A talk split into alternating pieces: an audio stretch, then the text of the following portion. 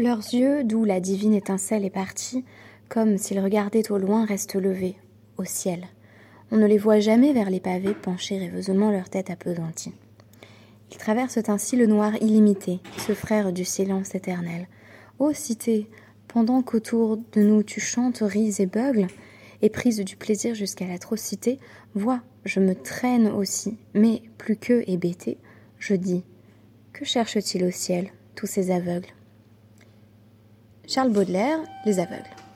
Shalom à toutes et à tous, merci d'être de retour sur DAF Yomi pour l'étude du DAF 23 de la macérette Guitine.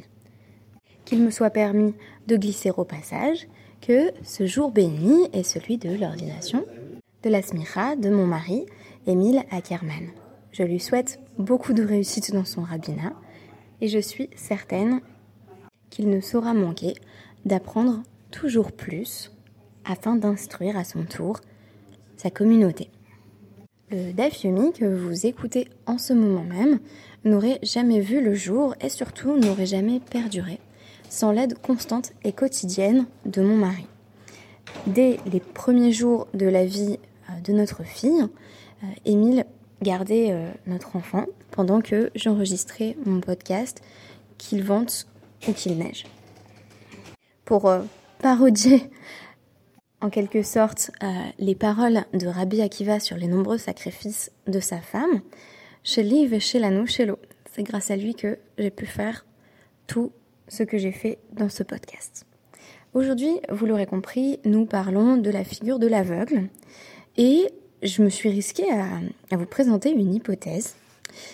Je faisais des recherches sur des figures euh, bibliques d'aveugles pour mieux comprendre ce dont il était question, euh, notamment dans la Mishnah, mais surtout ensuite avec le développement alarique qui va faire, mais c'est assez inhabituel, disparaître une partie de la Mishnah. C'est-à-dire que dans la Mishnah, on nous dit qu'il y a un certain nombre de personnes qui ne peuvent pas euh, signer ou transmettre un get et notamment qui ne peuvent pas faire office de shlirim. Donc les envoyés qui vont représenter le mari pour transmettre euh, le contrat de divorce à son ex-épouse. Et parmi ces personnes disqualifiées, nous avons dans la Mishnah le soma, donc une personne aveugle. Or, dans les textes alariques, alors qu'on a tous les autres types de personnes qui ne peuvent pas être shlirim, l'aveugle disparaît. C'est une disparition qu'il me tenait à cœur d'expliquer. Donc quand je me suis penchée sur nos grandes figures d'aveugles, ne serait-ce que dans le Tanar, j'ai constaté que, et cela n'a rien de surprenant, dans bien des cas, on associe la cécité euh, dans le judaïsme à la grande vieillesse. Donc nos personnages les plus connus euh, qui sont aveugles le sont euh, devenus. Et lorsque je cherchais des références bibliques, euh, je suis également tombée euh, sur des passages du euh, Nouveau Testament, donc les Havdil.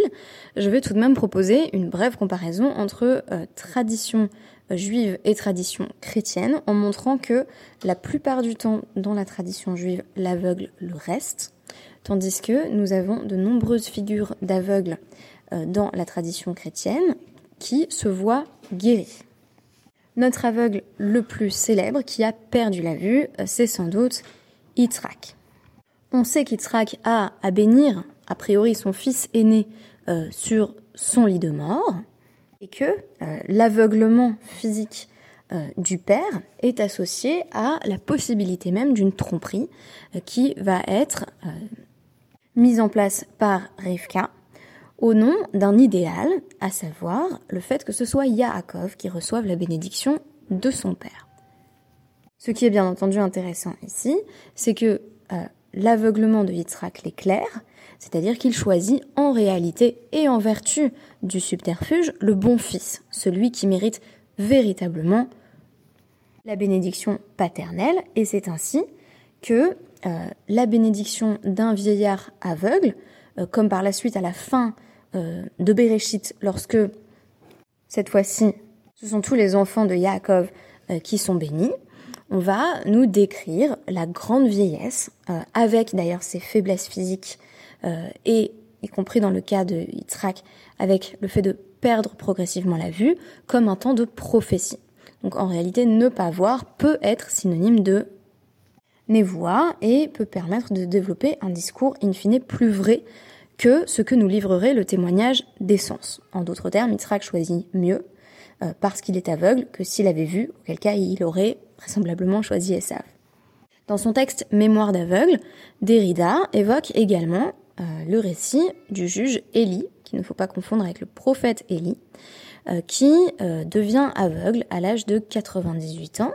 Et cette fois-ci, cette cécité liée à la vieillesse est surtout une marque d'impuissance, puisqu'il apprendra que euh, ses troupes ont perdu une bataille contre les Philistins, que ses deux fils sont morts et que l'arche d'alliance a été prise, dans le premier livre de Samuel au quatrième chapitre, et il meurt euh, sur le coup. Alors on nous dit pourtant qu'il va avoir une descendance euh, à travers sa belle-fille, et donc là encore, c'est le fils qui porte tous les espoirs du père devenu aveugle, c'est le fils qui est les yeux du père, qui sert d'extension euh, qui permet justement de se tourner vers l'avenir. À l'inverse, dans la tradition chrétienne, on pourrait mentionner le parallèle entre Yitzhak et euh, Tobit, orphelin déporté à Ninive, dont on nous dit qu'il recouvre la vue grâce à son fils Tobi. Celui-ci lui verse euh, un remède dans les yeux et ainsi ses yeux sont dessillés. L'épisode le plus connu du Nouveau Testament où on a un protagoniste qui devient aveugle puis recouvre la vue, c'est bien entendu la dite conversion. Alors y a-t-il vraiment conversion de euh, Shaoul devenu Paul de Tarse, puisque euh, le Nouveau Testament va le présenter comme un persécuteur juif des disciples de Jésus. Et on nous dit que sur la route de Damas, alors qu'il s'apprêtait à partir justement opprimer des chrétiens, il perd la vue, donc il y a une forme de rencontre mystique c'est euh, euh, une voix divine qui s'adresse à lui en disant euh, Shaoul, Shaoul, pourquoi me persécutes-tu? Il s'agit bien entendu de Jésus-Christ lui-même. Donc les, les, actes nous apprennent qu'il perd alors la vue pendant trois jours et il est ensuite baptisé et recouvre la vue. Par ailleurs, si je vous dis Jésus et que vous êtes chrétien chrétienne, vous me répondrez sans doute miracle, ou si vous avez une certaine culture de la vie de Jésus. Or, on a des figures euh, dans le Nouveau Testament euh, de malades auxquels on va rendre l'usage de leur corps. Et un exemple euh, de ce phénomène, c'est l'aveugle de Bethsaïde, donc une ville de Galilée, puisqu'on a un aveugle qui demande à Jésus de le guérir, et Jésus, en, en plaçant de la salive sur ses yeux, va lui rendre la vue. En d'autres termes, si je résume, dans la tradition juive, les aveugles le restent, mais sont malgré tout porteurs d'une forme d'impuissance qui peut être associée à une lucidité. À l'inverse, la plupart des aveugles de la tradition chrétienne ne le sont que temporairement, puisque euh, un phénomène extérieur va remédier à leur cécité. Dans la Mishnah, il est justement question de la figure de l'aveugle qui va disparaître de façon quasi magique d'une liste de personnes disqualifiées pour apporter un get. Donc on nous dit matnitin hakol ksherin get. Tout le monde peut apporter un get, donc euh, apporter un get bien entendu euh, à l'épouse qui est sur le point d'être divorcée. cela inclut par exemple un esclave ou une femme, puisqu'on nous dit que une femme peut elle-même on en a parlé dans le podcast d'il y a deux jours, peut faire rédiger son guet, le donner à son mari, euh, son mari le fait signer et, ensuite euh, elle peut elle-même prendre son guet entre ses propres mains euh, et donc soit être divorcée directement puisqu'elle en est la récipiendaire, soit elle peut simplement, simplement y avoir une amie de cette femme qui lui apporte son guet. Donc en fait le, le guet peut être géré presque de A à Z par des femmes. Alors donc, qui en revanche ne peut pas apporter le guet à l'épouse ou au beddin, euh, le kheresh, le choté, le katan, euh, le soma, euh, très intéressant, on nous dit donc le sourd muet, le choté, donc qui est atteint d'une forme de, déficience, donc qui n'est pas en possession de, toutes ses facultés intellectuelles, le mineur et l'aveugle, mais aussi euh, on nous dit donc juste après dans la Mishnah. Euh, ah pardon, c'est pas Vegomer, c'est Vegoy. Je sais pas pourquoi je l'ai mal lu. Euh, donc, et le non-juif ne peuvent pas apporter le contrat de mariage. Euh, alors, le goy, pourquoi? Ben, On nous dit essentiellement dans notre DAF que c'est parce que, tout d'abord, il, a son, son, propre libre arbitre. En fait, il, il fait ce qu'il veut, il n'a pas l'obligation vraiment d'apporter le guet. Et ensuite, les lois du divorce ne s'appliquent pas du tout à lui. Donc, il se sent pas vraiment euh, directement concerné. Et là, si j'ouvre euh, mes principaux codes de loi, donc notamment le Mishneh Torah, euh, Erod Gerushin, Vavav ou encore le Shulchan Aruch Even Heiser, euh, Kufmam Aleph Lamed Aleph, eh bien je constate que l'aveugle a disparu. Comment est-ce possible qu'on reprenne 90% de la Mishnah?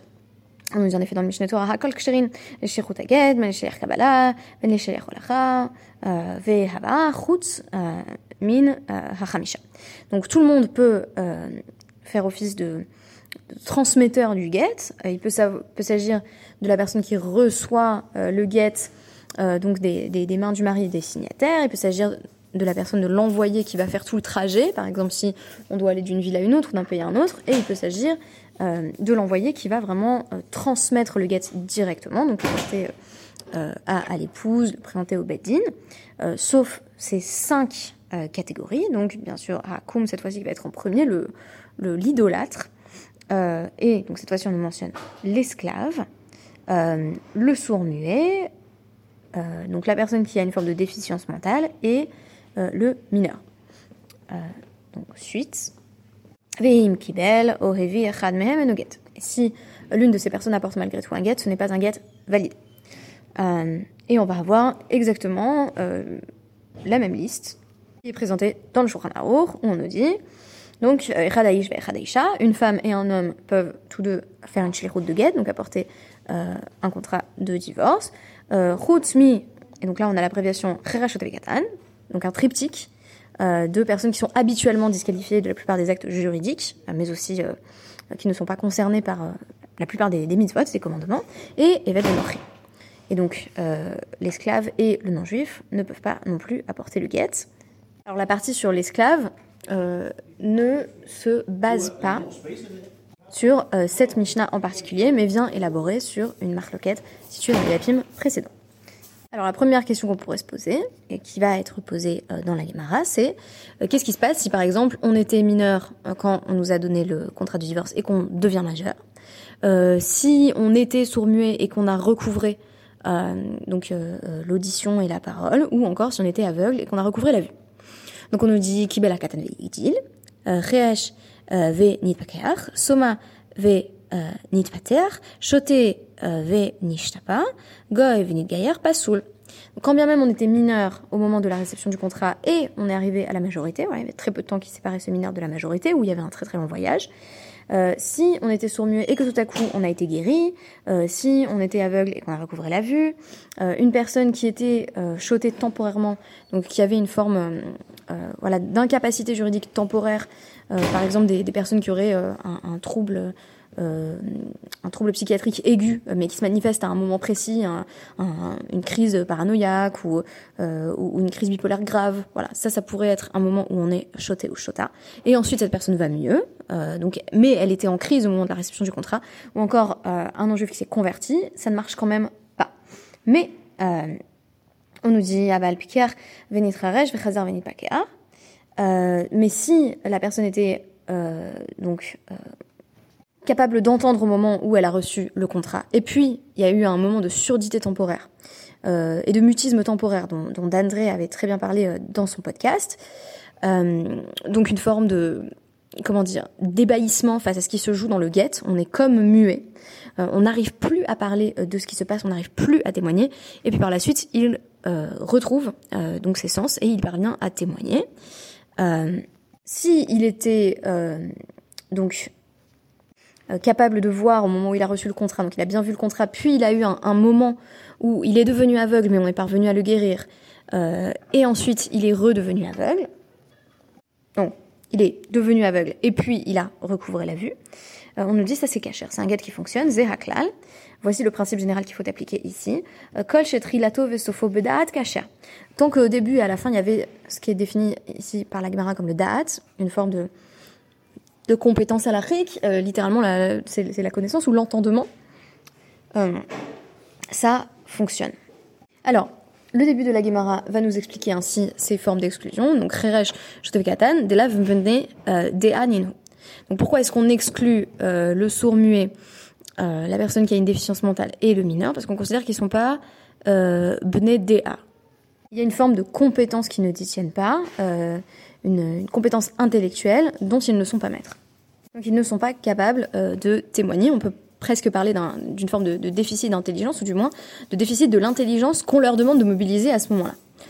Euh, il faut savoir qu'il y avait une perspective d'ailleurs assez différente sur, le sourd-muet à l'époque euh, de la Guémara par rapport à ce qu'on connaît maintenant euh, et, qu'on conceptualise comme étant le sourd-muet, notamment parce que le sourd-muet, un peu comme, comme vous voyez aussi dans, dans le, le, journal d'Hélène Keller, était aussi beaucoup enfermé dans son propre monde et donc on présupposait euh, qu'il manquait également euh, de compétences intellectuelles. Euh, donc on nous dit Goinami, Delav, Bar, etc. Alors pourquoi le non-juif, il ne peut pas donc faire cette shlichut Eh bien parce que il n'est pas sujet au heter qui est contenu dans le get, c'est-à-dire qu'il comprend même pas ce qui se joue. le get, il vient faire quoi? Il vient permettre à une femme d'épouser n'importe quel autre homme. Et donc lui, il n'est pas sujet à ces lois, tout simplement. Aval, soma, mailo. Mais l'aveugle, pourquoi pas? Puisque on connaissait, bien entendu, à l'époque des aveugles tout à fait euh, dotés de paroles euh, et qui euh, devaient s'exprimer voilà avec beaucoup d'éloquence et qui donc étaient tout à fait reconnus comme des personnes qui pourraient être alariquement impliquées et qui pourraient donc jouer un rôle juridique. Alors pourquoi pas? Rav Shechet, qui est d'ailleurs lui-même aveugle, dit les fichiers Einoyodea Mimi Notlo ou les mi Notno. Rav Shechet dit bah parce qu'en fait vu, vu qu'il est aveugle, il sait pas vraiment de qui il prend le contrat et à qui il l'apporte. Euh, donc on pourrait imaginer que c'est en fait pas le mari qui lui a donné le guet, donc il pense faire une shlichut, mais pas pour la bonne personne, et quand il l'apporte, on n'est pas sûr qu'il l'apporte exactement euh, à la bonne épouse, et donc évidemment, euh, si c'est le cas, eh bien le guet ne serait pas valide. Alors Rav Yosef va lui objecter, et du coup c'est très intéressant puisque dans Nedarim 55 on apprend que, que Rav était lui-même devenu aveugle, donc on a presque en fait, si vous voulez, on parle souvent de la question de la représentation ou de l'inclusivité à l'heure actuelle, c'est des mots assez tendance. Mais là, si vous voulez, on a vraiment une conversation à dans la Gemara entre aveugles sur le statut des aveugles. je trouve ça assez révélateur. Euh, donc ici, Rav Yosef va répondre, mais donc qu'est-ce que tu racontes? Euh, Heir Soma euh, Est-ce que si tu considères que l'aveugle il sait jamais avec qui il est en train d'interagir, comment se peut-il même qu'on le laisse coucher avec sa femme, puisque peut-être c'est pas sa femme, peut-être qu'il est en train de faire une grave avéra et qu'en fait c'est sa sœur, euh, de Shalom. Et de, même et de manière générale, bah, il y a des moments dans la vie où même quand on est euh, voyant, eh ben on voit pas. Euh, Adam mutarin euh. Si tu dis que quand on voit pas, on peut rien faire, euh, eh ben tu autorises même pas euh, voilà la majorité des gens à avoir des rapports sexuels la nuit. Euh, comment tu permets ces gens-là à leurs femmes si bah ils voient pas? Parce que nous, ce qu'on appelle l'obscurité, on peut allumer la lampe électrique, mais euh, si c'est l'obscurité totale à l'époque de, la Guimara, eh ben on voit vraiment pas le, visage de la personne. Donc en gros, on dit bah, si parce qu'on voit pas, on estime qu'on n'a pas assez d'informations et donc on peut rien faire, ça s'appliquerait vraiment à tout le monde. Euh, alors que font euh, les aveugles? Euh, et là, euh, c'est une reconnaissance à travers la voix, à travers un signe, et ce signe, c'est la voix. Donc en général, les gens font comme ça euh, la nuit. Donc euh, ils disent euh, chérie, c'est bien toi. Et la femme dit oui, oui, c'est moi. On reconnaît la voix. Donc on a qu'à dire que pour l'aveugle, effectivement, il peut simplement se baser sur la reconnaissance vocale. Donc Rav Yosef qui donc part de la Mishnah pour, pour expliquer effectivement que l'aveugle ne peut pas, dans certaines circonstances, donc faire office de chaliar, nous dit euh, quand on nous dit que euh, l'aveugle ne peut pas témoigner, on parle euh, d'un aveugle qui aurait été envoyé par le mari depuis l'étranger. Deva et les mémoires, parce que lui, il doit, il doit formuler, euh, donc pour revenir à notre toute première Mishnah, la déclaration suivante, il doit dire, ça a été signé, ça a été écrit devant moi, et ça a été signé devant moi, Velomat Et là, littéralement, on ne trouve pas qu'il dise, c'est-à-dire il est dans l'incapacité euh, d'affirmer qu'il est sûr à 100% que ça a été écrit et signé devant lui, puisqu'il n'a pas vu euh, cette action.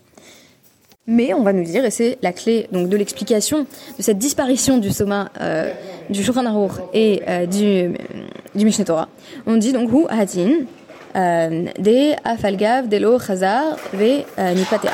Donc la loi, c'est que si un aveugle, à un moment donné, donc a vu la signature du contrat, puis il a perdu la vue, il a été comme frappé de cécité. Et là, je pense qu'on ne peut que rejoindre euh, l'analyse de, de, d'André au sujet de ce qui se joue même dans l'écriture du guet, qui suscite une forme d'aveuglement. Comme si on nous disait qu'il, avait perdu la vue sous le choc de ce qu'il a vu. Il peut encore témoigner sur ce qu'il a vu. Euh, quand bien même, euh, on nous dit de l'ochazar, ce qui est très important pour moi dans la tradition juive, il n'a pas recouvré la vue. Il est resté comme ça. il y a quelque chose de trop fort qui s'est joué dans le fait qu'il a perdu la vue. Alors on peut imaginer des explications tout à fait naturelles et pas du tout psychologisantes, dans lesquelles simplement, euh, voilà, au, cours de son voyage, il, a eu un accident et il a perdu l'usage de ses yeux, euh, ou il voyait déjà pas très bien et puis ça, ça s'est vraiment empiré et maintenant il est, considéré ou se considère lui-même comme soma. Euh, Qu'importe, on nous dit il peut témoigner finalement. Donc si on consulte par exemple le Mishneh Torah, euh, de nouveau dans ces lois du divorce euh, 7-19, on voit que euh, effectivement donc l'exclusion de l'aveugle s'applique spécifiquement dans le cas, comme le dit Rav Yosef, euh, d'un aveugle qui vient de l'étranger qui doit donc prononcer la formule rituelle pour s'assurer euh, qu'on est bien sûr que le, le a été signé en bonne et due forme, dans ce Befanain ou Befanain là, il ne peut pas le faire. Et enfin, si la personne est devenue aveugle ou que sa vue s'est détériorée entre le moment où le contrat a été signé, parfois c'était plusieurs mois, ça on l'a étudié euh, dans, dans, l'un de nos derniers podcasts, on, pouvait avoir euh, euh, vraiment des, des, mois entiers d'écart, le, temps que le chalier fasse le voyage. Si entre-temps sa vie s'est détériorée ou qu'il est devenu tout à fait aveugle, il peut encore témoigner sur ce qu'il a vu à un moment donné, pour peu qu'il l'ait vu. Donc ici, on va venir largement limiter l'exclusion des personnes non-voyantes ou malvoyantes en définition des paramètres dans lesquels un chalier aveugle pourrait témoigner. Donc on lui reconnaît une connaissance à l'Afrique, euh, on lui reconnaît aussi une, une compétence juridique. Euh, J'ai trouvé euh, passionnant que le débat ait lieu entre, euh, principalement au départ, sur l'interprétation même de la nature de l'interdit entre Rav Shechet et Rav Yosef, qui ont perdu la vue euh, à un moment donné. Donc c'est comme si on nous disait, ben, les principaux intéressés doivent s'exprimer sur cette question et qu'on les mobilise. Mais euh, c'est pas forcément pour dire, bah, tout est permis, il n'y a aucun problème, puisqu'on se base sur une Mishnah sur laquelle on peut pas revenir. Euh, je conclurai avec quand même une petite note féministe en disant que on pourrait appliquer exactement le même raisonnement euh, dans cette discussion entre aveugles sur la question des aveugles à l'implication des femmes dans la création de la loi au sein de l'orthodoxie. C'est-à-dire que euh, bah, ça peut être intéressant, ça peut être nécessaire d'ailleurs, euh, de leur laisser la parole quand il est question de la détermination de leur statut. Ça ne veut pas forcément dire qu'on va tout autoriser.